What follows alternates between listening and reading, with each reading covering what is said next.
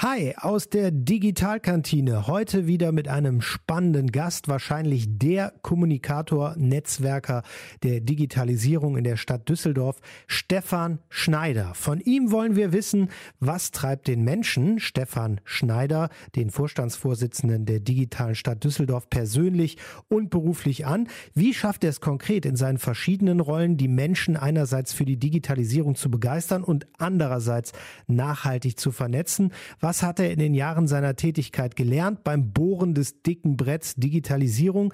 Was funktioniert gut, was vielleicht nicht so gut? Worauf springen Menschen wirklich an? Und welche Netzwerke und Formate bringen wirklich Mehrwert? Und warum? Und wo hapert es vielleicht noch in NRW und Deutschland beim Thema Digitalisierung? Das hört ihr jetzt in einer neuen Folge der Digitalkantine. Viel Spaß!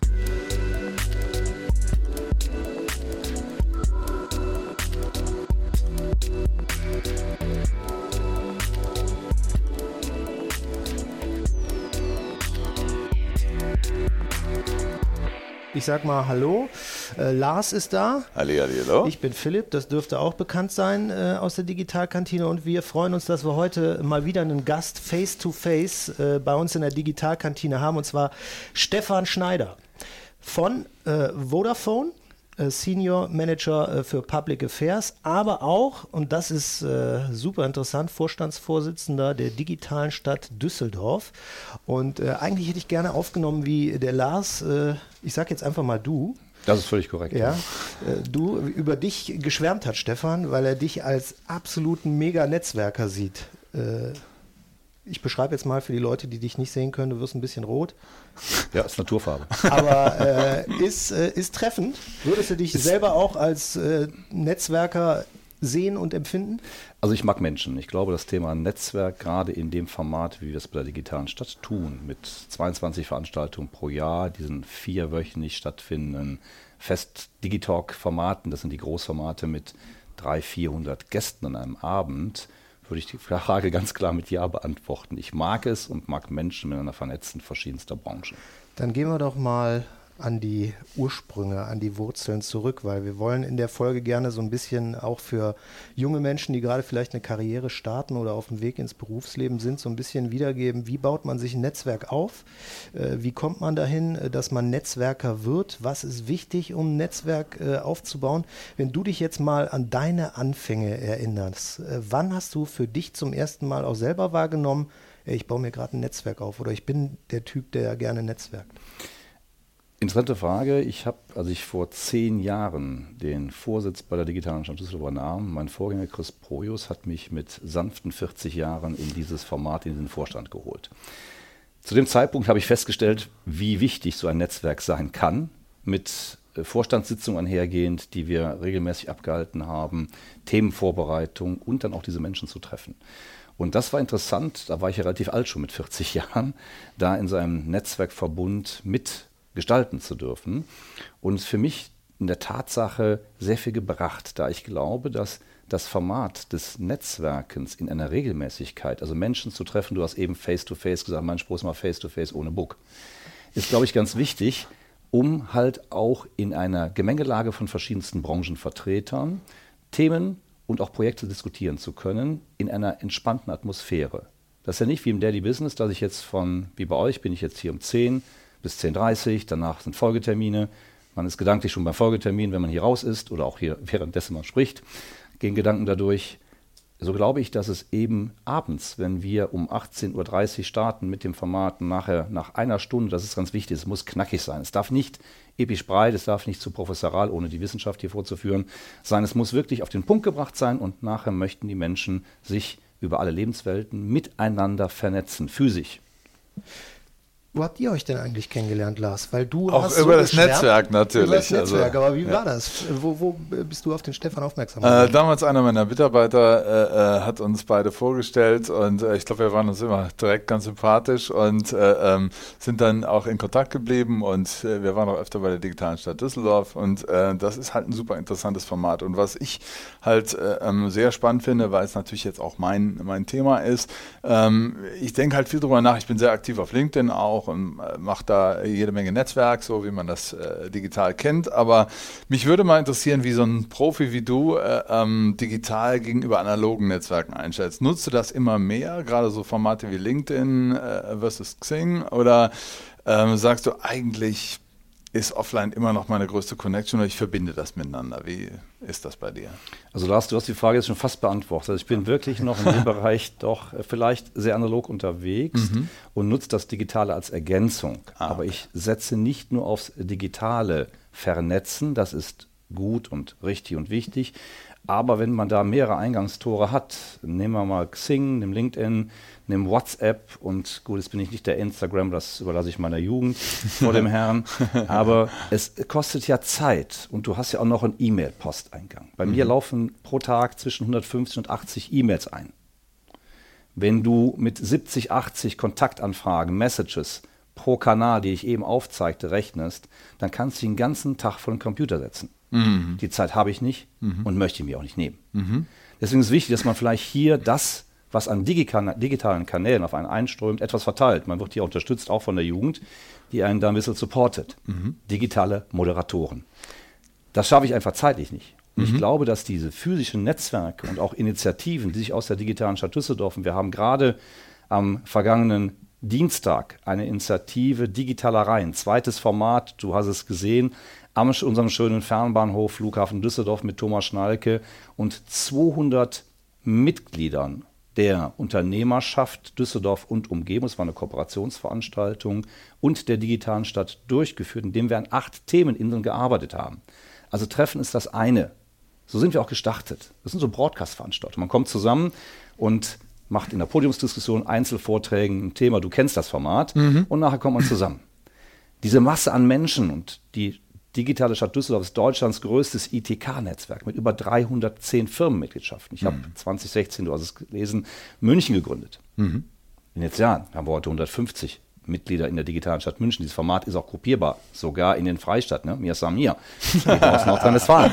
Also insofern glaube ich, dass es durchaus Sinn macht, sowas zu tun, zu multiplizieren. Aber jetzt zum Thema mhm. zurück. Zu arbeiten in seinem Netzwerk ist schon die Königsklasse. Es ist gelungen, dem 200 Mitglieder beider Organisationseinheiten bis auf Vorstandsebene hoch, zwei Vorsitzende dabei. Da kommt dann einer Vorstands von TÜV Nord eingeflogen nach Düsseldorf und fliegt wieder raus. Also allein den Aufwand, den Menschen treiben, um sich dann physisch zu treffen mhm. und an acht Themeninseln super spannende Themen. Digitale Bildung, das Thema 5G in France, das Thema Agrobusiness, also ein Querschnitt durch unsere Branchen, mhm. wie wir das Thema Digitalisierung anfassbarer machen können mit der klaren Zielsetzung der Politik eine Bedarfeliste zu übergeben an der dritten Veranstaltung, dreiteilige Themenserie im Herbst an Professor Pinkwart, die dahinter stehen. Ich finde es schön, wenn wir hier über diese Netzwerke, das können wir nur gemeinschaftlich tun mit mehreren Netzwerken verschiedener Couleur, auch der Marketingclub, die Handwerkskammer, die IHK, die da mitarbeiten, du hast das schon alles erlebt live, mhm. dass wir hier in einem Strang ziehen und Wirtschaft, Wirtschaftsvertreter, die Wissenschaft und die Politik in einen Dreiklang bringen. Mhm. Jetzt bist du beim Netzwerk natürlich schon mittendrin dabei. Wir haben gerade schon gehört, äh, vor zehn Jahren äh, war so bei dir äh, die Initialzündung, wo es losging. Ähm, was würdest du den Leuten empfehlen, die äh, einsteigen oder sich sagen, ja, Netzwerken muss ich auch unbedingt? Äh, hast du immer eine klare Message schon dabei? Wenn du auf eine Netzwerkveranstaltung gehst, die du auch an äh, neue Kontakte vielleicht äh, unterbringen willst, wie baust du sowas auf, wenn du dann auf Veranstaltungen ja, Wo fange ich an als junger genau. Mensch, wenn ich sage so, ich starte jetzt? Also da ich ja immer regelmäßig, gerade mit den Hochschulen, ihr wisst, dass ich die Nähe zu den Hochschulen liebe. Mhm. Wir mhm. haben jede Menge Studierende auch bei uns in meinem Team, was ich dort habe, von verschiedensten Hochschulen im Land. Diesen Menschen kann ich nur immer den Rat geben, schließt euch diesem Netzwerk, sobald ihr auch bei uns sind, an. Das tun sie auch. Also wir haben immer bei allen Veranstaltungen junge Menschen dabei. Das sind in der Regel die äh, Studierenden, es sind auch Schüler dabei. Und das Schöne ist, auch zum Thema digitaler Reihen, dieses Veranstaltungsformat in Kooperation mit der Unternehmerschaft, wird geschützt, geschützt, äh, geschützt, sage ich schon, gestützt, mea culpa, von zwei Hochschulen. Da ist die Hochschule Niederrhein, hier in Mönchengladbach dabei. Ja, mhm. gerade ja auch mit dem Cyber Campus äh, in den Schlagzeilen gewesen, der Exakt. dieses Jahr noch starten wird. Und ich sagte ganz ehrlich, Professor Vergossen ist da ein brillanter Unterstützer, Supporter. Mit dem habe ich mich letztens im Landtag auch vernetzt. Kärtchen habe ich, Lars. Kannst du nochmal also empfehlenswert für einen der nächsten digitalen ja. äh, Kantinentermine hier bei euch im Hause. So glaube ich, ist es wichtig, dass wir das beisteuern. Er hat acht junge äh, Studierende mitgebracht, die jetzt auch mitgearbeitet haben und diese Tische supportet haben. Und die Europäische Medien Business Akademie in Düsseldorf äh, mit der Vera als Leit Standortleiterin haben wir hier einen Nährboden geschaffen, um halt auch die jungen Menschen an dieses Netzwerk themenorientiert heranzuführen. Zum Thema der Vorbereitung und auch der Messages, diese Digitalks sind brillant vorbereitet. Und da bin ich auch wirklich penibel. Da bin ich bis zum letzten Detail dabei. Selbst darum es dann geht, Hölzchen zu bohren und äh, zu fertigen, um da kleine Luftballons dran zu bringen, um Tische zu markieren. Ja, das mache ich dann auch selber abends noch in der Werkstatt. Aber so detailverliebt bin ich dann schon, weil das muss sitzen.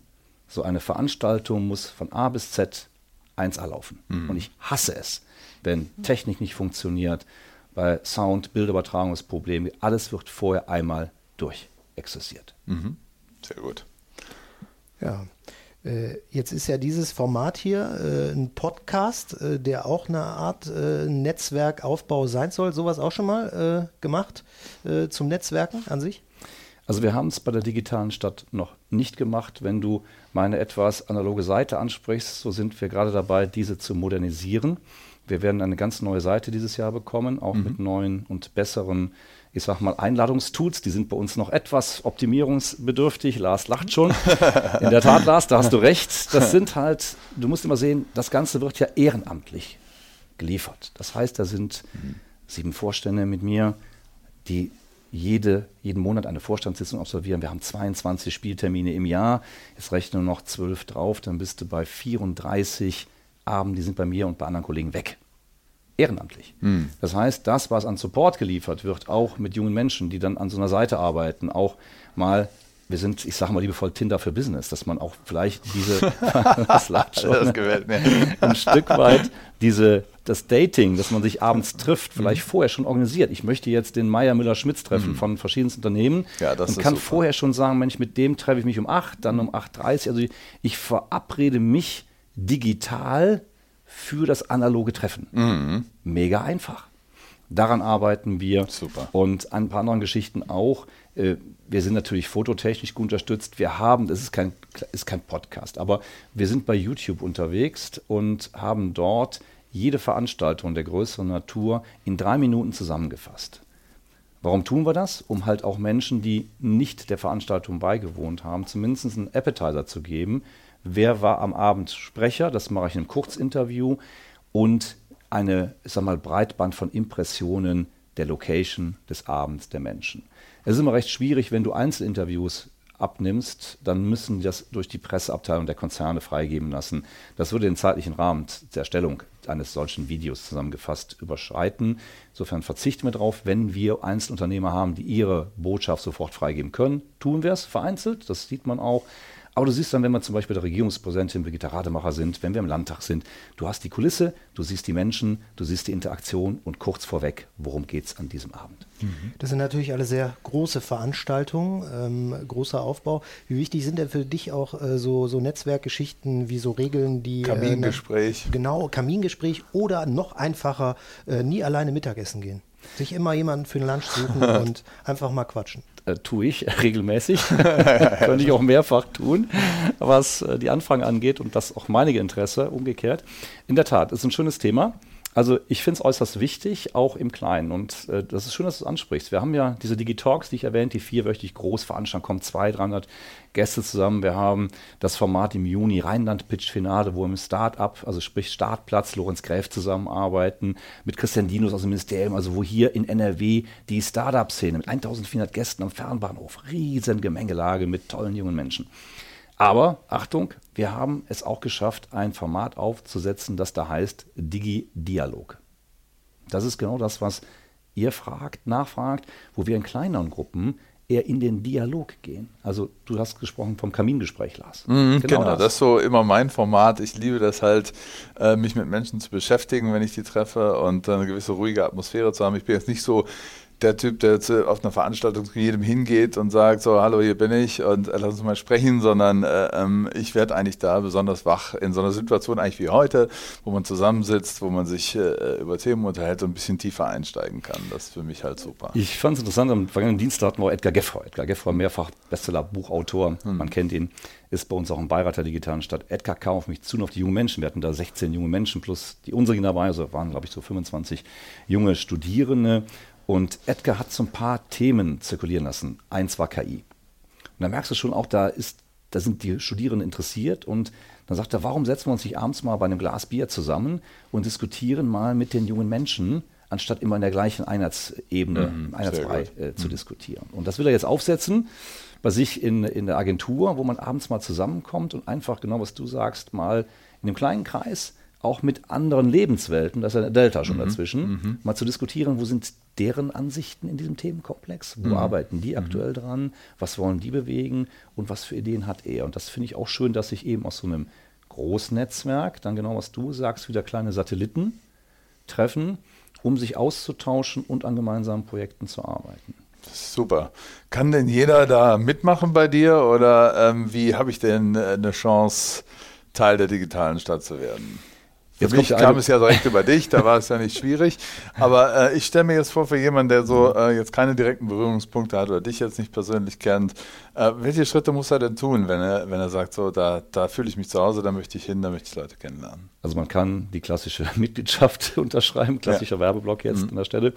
Mhm. Und viele Hochschulen sind auch Mitglied der digitalen mhm. Stadt. Das ist Hochschule Fresenius, Universität Heinrich Heine, die Hochschule Düsseldorf, die Hochschule Mönchengladbach, also die Akademie wir sind mit über 20 Hochschulen und Privaten ganz gut vertreten. Das heißt, die Hochschüler haben automatisch den Zugang zu diesem Netzwerk. Wenn man sich engagieren will für Projekte, wir arbeiten, ich hatte eben gesagt, mit dem Marketingclub, der Küssenberg, Stefan Langer eng zusammen, mit der Unternehmerschaft Michael Grütering, Jutta Zülow eng zusammen, mit Gregor Berghausen, Hauptgeschäftsführer der IRK, mit Andreas Ehlert, der Handwerkskammer. Das heißt, die Verflechtungen auch in einer Nichtmitgliedschaft mal an Themen zu arbeiten, ist vorhanden. Ich gebe ein Beispiel. Wir vergeben auch regelmäßig Projektarbeiten an junge Studierende, die dann in Gruppen an diesen arbeiten. Zum mhm. Thema digitaler Rhein. Die Verkehrswege zwischen Bonn, Köln, Düsseldorf und Duisburg sind auf den bekannten Autobahnen 57, 59, ja. A3. Du lachst schon, Lars, jeden Morgen haben wir den ellenlangen Verkehrslage. Ja, ganz genau. Mhm. Der Rhein verbindet diese gerade genannten Orte. Man könnte, und ihr kennt das ja wahrscheinlich, es gab mal den Rheinpfeil, das war ein, ein Tragflächenboot der Köln-Düsseldorfer und peste mit 60 km/h über den Rhein. Und es gibt Nachfolgemodelle, wenn man von Wien nach Bratislava fährt, da gibt es heute einen Katamaran, da braucht man kein Tragflächenboot mehr, also andere Bootstypen. Die Geschwindigkeit ist höher, man könnte auch einen recht geräuschlosen Verkehr mit solcher, mit solchem Transportmittel mal realisieren. Und das haben junge Menschen getan. Die haben einfach mal die Ein-Auspendlerzahlen berücksichtigt. Die haben sich die großen Konzerne, die entlang des Rheines, das mhm. fängt in Bonn, da kennt man den bekannten Marktbegleiter und DHL. Man kennt die Bayer, Ford, Henkel und so weiter. Marktbegleiter. Genau. I like. I like it. Dass man hier also schon auch über ein solches Medium interessanterweise mit, ich glaube, sieben, acht Schiffen hier diese People shutteln könnt und damit mhm. einen Wertbeitrag, gerade was das Thema CO2 angeht und auch die Schnelligkeit leisten könnte. Finde ich mhm. super spannend, wenn man so Total. Themen mal, klar, es sind manchmal einfach nur Tischthemen, die werden bearbeitet, aber Achtung, ich glaube, jedes Tischthema muss nicht zum Schubladenthema werden, man muss es rechtzeitig mal zu sich ziehen und dann Time to Market, wenn die Zeit gut ist, umsetzen. Mhm. Was ich jetzt auch ganz interessant finde, ähm, weil wir jetzt auch schon eben äh, mal über die Hochschule Niederrhein hier gesprochen haben, die ja nun mal in Mönchengladbach sitzt, nicht in Düsseldorf ist. Also dieser Titel Digitale Stadt Düsseldorf äh, bezieht nicht nur die Stadt Düsseldorf mit ein, sondern eigentlich die gesamte Region hier, das Rheinland. In der Tat, und ich kann den Bogen äh, erfreulicherweise größer spannen sogar. Wir haben Mitglieder aus Leer in Ostfriesland. Wir haben zwei Schweizer Mitglieder. Wir haben einen Allianzkonzern mit Sitz in München als Mitglied. Also insofern, die digitale Stadt Düsseldorf ist natürlich vom Naming, vom Wording her historisch gewachsen. Das Netzwerk gibt es seit 2004, damals noch mit Alt-Obermeister Erwin gestartet, mit Unternehmen aus der Stadt. Das war der Nukleus, dass wir uns so bundesweit vergrößert haben. Klar haben wir den lokalen Bezug zum Arbeiten. Du kannst sicherlich kommen, auch Kollegen mal von München, aber natürlich nicht in der Häufigkeit, wie sie hier aus dem Umland kommen. Insofern glaube ich, ist es auch gut, dass wir mit den Wirtschaftsförderern zusammenarbeiten, mit den Landräten, Kreisdirektoren im Umland. Und wir haben auch schon in Mönchengladbach einen Digitalk. Also wir spielen nicht nur in Düsseldorf. Wir waren mhm. hier in der Arena und mhm. weit weg bei euch und haben in der Business Lounge gespielt. Also es gibt gerade nach Mönchengladbach neben der Hochschulpartnerschaft, die weit über zehn Jahre schon existiert, hier an den Lehrstuhl interessante Kontakte und auch Mitglieder aus Mönchengladbach. Wir haben jetzt sehr viel über das Thema Netzwerken gesprochen. Äh, wir hatten uns vor der Folge auch vorgenommen, ähm, weil du natürlich äh, in der digitalen Szene äh, unterwegs bist, super vernetzt bist, auch mal so ein bisschen dich zu fragen nach dem Status quo, was die Digitalisierung angeht. Welchen, welches Gefühl oder welchen Eindruck hast du, was so die letzten Jahre auch angeht, ähm, wie sich das Thema auch besonders hier, also vielleicht nicht nur deutschlandweit, sondern auch hier in der Region entwickelt hat? Also ich glaube, dass wir im Vergleich, wenn du es mal äh, deutschlandweit, gar europaweit international siehst. Ich würde den Bogen ein bisschen größer spannen. Warum? Weil man international natürlich viel, viel weiter ist. Ich meine, klar, unter anderen Bedingungen. Es wird ja immer in allen Sendungen Estland. Klar, wenn ich auf grüner Flur etwas Neues ja, ja. mache, mhm. ist das wie hier ein Industriegebiet. Früher war Feld und jetzt kann ich hier wunderbar entwickeln. Architektonisch, Infrastruktur. Mhm. Gehe ich aber in ein dicht besiedeltes, bebautes Gebiet hinein und muss nachrüsten, sind die Kosten ungemein höher. Mhm. Du musst Straßen aufreißen. Das kann man alles ruckzuck darstellen. Insofern glaube ich, ist das Thema Digitalisierung im öffentlichen Raum, also da, wo man schon Städte, wo besiedelt ist, immer ungemein schwieriger umzusetzen als auf grüner Flur, wie wir es hier sehen. Nichtsdestotrotz glaube ich, sind wir in Deutschland im Vergleich zum internationalen europäischen Rahmen mit unserer typischen gelernten German Angst einhergehend. Alles, was neu ist, uiuiui, ob das gut geht, Fragezeichen, versehen. Und es hängt auch immer von den Menschen ab. Und ich sage immer, es gibt die Macher, Bewohner und Terroristen, Terroristen apostrophiert. Das sind so die Widersacher. Ne? Nee, will ich nicht. Und jetzt bei 5G, das ist tödlich. Wir grillen Katzen. Ne? Also Bullshit. Bullshit-Bingo. So glaube ich, dass wir hier immer mit angezogener Handbremse fahren bei neuen Themen. Und hier gilt es auch, Macher zu vereinen über die verschiedenen Gesellschaftsstrukturen, über die verschiedenen Branchen und auch mal Neuigkeiten zu probieren. Beispiel. Es gibt in Düsseldorf mal wieder, aber auch gerne das Westdeutsche Diabeteszentrum. Professor Stefan Martin, Diabetologe, der betreut 500 Patienten aus Düsseldorf telemedizinisch. Das geht, wird aber von Ärzten kritisch gesehen. Jetzt habe ich das Wartezimmer nicht mehr voll und so weiter und so fort. Das ist ja doof. Ne? Das sind falsche Messwerte. Man muss auch hier sehen, dass die Telemedizin auch gerade für Convenience, Komfort für den Patienten enorm wichtig ist. Wohlbefinden. Bei der Verabreichung von Insulin. Die Werte werden gesichert, entpersonifiziert über das Netz ins ärztliche System übertragen und der Arzt schickt den Insulinplan in einer täglichen oder zweitägigen Routine zum Patienten. Klare Zielsetzung, Senkung des nötigen Insulins. Und das finde ich einfach schön. Wenn solche Sachen doch positiv für uns da sind, dann sollte man sich mal vielleicht mehr auf das Positive konzentrieren, auch über die Medien das Positive zu vermarkten, anstatt ständig Negativbotschaften, auch wenn sie höhere Klickzahlen bringen. Ja. Da sind wir Diese falsch. Diese Woche wieder unter. sehr passend zu diesem Thema. Könnte ich direkt einen Vortrag zu halten. Tue ich jetzt aber nicht. Ähm, was aber sehr interessant ist dann auch, äh, wenn wir so einen Netzwerker wie dich äh, dabei haben, der sich schon vor zehn Jahren äh, dazu entschlossen hat, dieses Thema voranzutreiben oder vor zehn Jahren schon erkannt hat, Digitalisierung, das ist das Thema der Zukunft. Wie viel Digital-Skeptikern bist du in dieser Zeit begegnet und konntest du vielleicht bekehren? Wunderbare Frage. die ist sehr schön, die Frage. Du, also ich sag dir ganz ehrlich, ähm, auch wenn ich hier und da Überzeugungstäter bin, ist es schwer. Es gibt ja immer eine sag mal, Kategorie, ein Schweregrad dieser Skeptiker. Ich sage mal, die Mittelschweren kriege ich vielleicht bekehrt. Ich habe auch schon bei Bürgerinitiativen äh, gesessen, abends in meiner Freizeit, die mich aufs Wüste beschimpft haben zum neuen 5G-Rollout. Und ich dann, es war in einer Ortschaft, wo ein Antennenmast äh, dort sich befand, eine Stunde habe ich gut eingesackt und danach habe ich dann denen gesagt, dass der gar nicht angeschaltet ist. Ich wollte jetzt keine homöopathischen Tipps geben, aber es ist wirklich ein, ein Drama, wie allein schon ein, ein Mast auf die Psyche äh, umliegender Menschen äh, wirkt. Und das finde ich in der heutigen Zeit nicht mehr adäquat. Ich glaube auch, und das versuche ich auch den jungen Menschen einzutrichtern, äh, nur Wikipedia lesen ist nicht die Wahrheit. Mhm. Man sollte sich von vornherein, das müssen wir auch in der Lehre vermitteln, breit aufstellen. Man muss auch Informationen prüfen, wenn sie da irgendwo stehen. Ein gedrucktes ist nicht immer wahr. Mhm.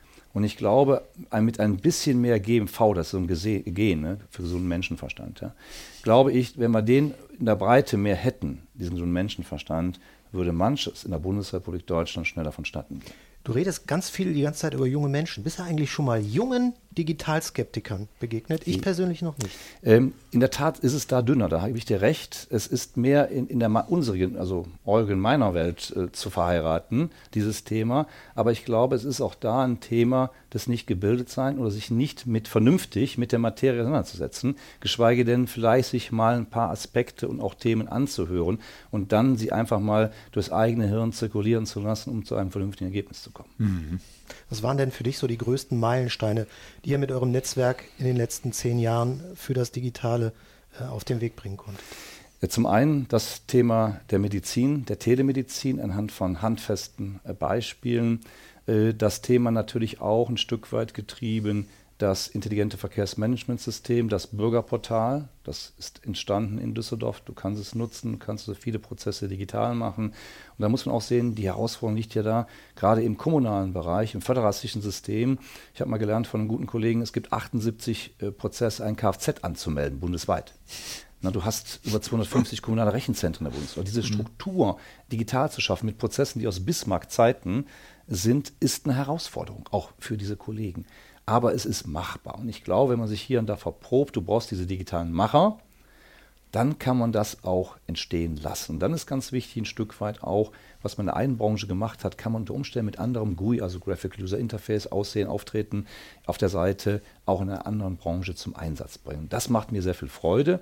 Insofern haben wir auch schon, das ist interessant nochmal, wir haben am 20.12., kann ich mir gut merken, 2012, eine Initiative Smart City Düsseldorf gegründet, recht früh.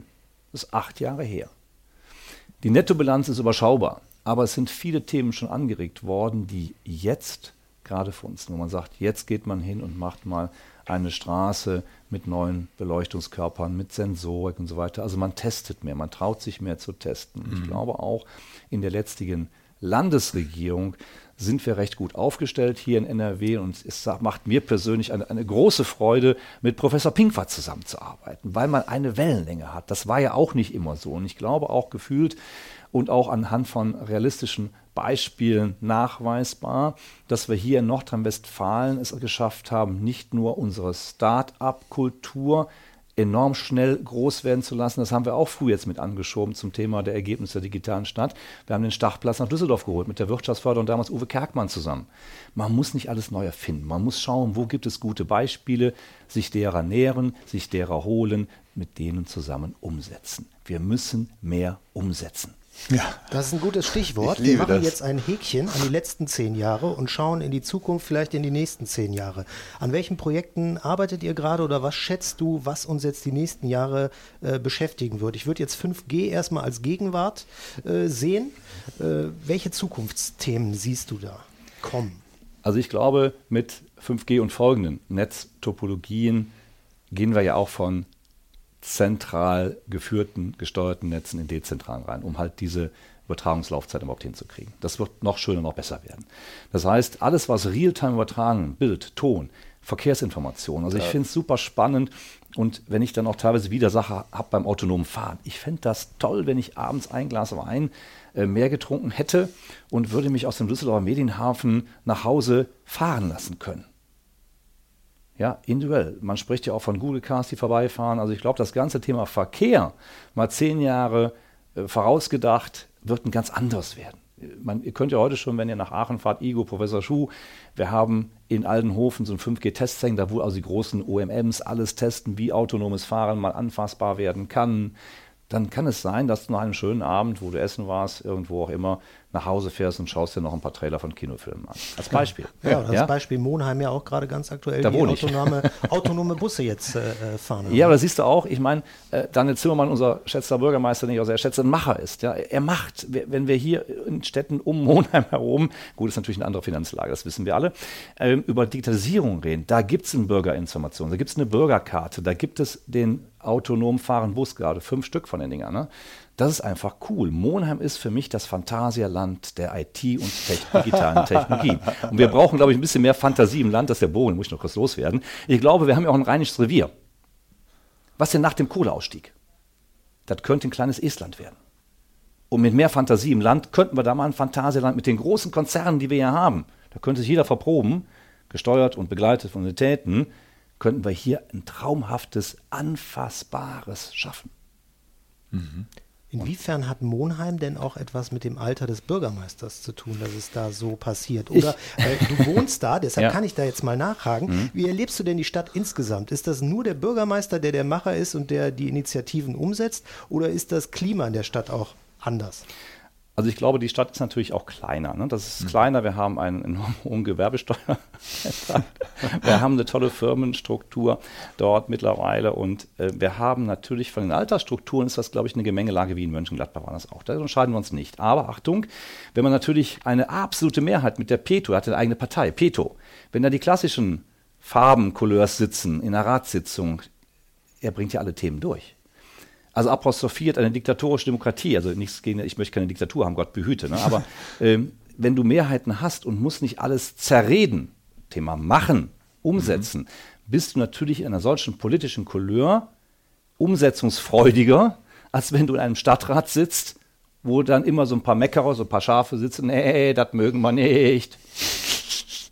Und das kriegen wir auch dann nicht. Also insofern schwierig. Hm. Manchmal ist ein Schäfer, der vorwegläuft, vielleicht auch schon mal ganz gut, um gewisse Themen durchzustellen. Mhm. Aber Thema Verkehr ist für dich äh, eins, äh, wo die Digitalisierung noch eine ganz wichtige Rolle äh, spielen wird in der Zukunft. Exakt. Ich glaube auch das Drohnenthema. Also, dass man sagt, man hat ein mehrstufiges Konzept. Ich denke, die Elektromobilität zum einen ist eine feine, aber nicht für Flächen. Also große Strecken zu fahren ist sie nicht geeignet. Da ist meine persönliche Meinung, ist der Wasserstoff wesentlich besser.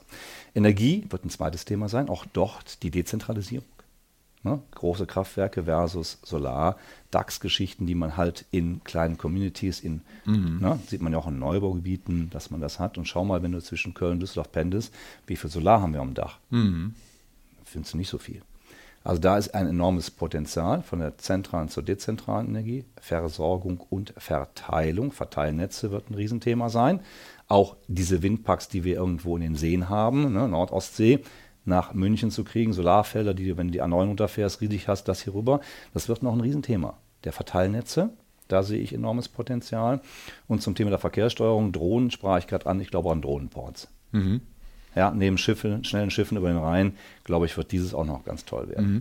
Was, was ich spannend finde, ist, äh, ähm, du siehst das sehr infrastrukturell. Mhm. Und ich glaube, das ist eine Sache, die äh, bei der Diskussion um Digitalisierung ähm, meistens nicht genug mit einbezogen wird, weil ähm, wir reden alle über Daten, über neue Software, über neue Dinge, die Leute erfinden, aber diese Infrastruktur ist eigentlich der Kern des Ganzen und die wir eigentlich angehen müssen. Und da finde ich dein Beispiel sehr schön zu sagen, in einem fest bebauten Gebiet, da diese Infrastrukturen zu schaffen, ist einfach eine Herkulesaufgabe, warum man wirklich dann äh, ähm, auch Fortschritt in China nicht mit dem Fortschritt in Deutschland äh, vergleichbar machen kann. Das geht, geht, halt einfach gar nicht. Es gibt noch ein schönes Beispiel, Lars, was, was, was du am Punkt gebracht hast. Überleg mal den Transrapid. Transrapid hatten wir 83.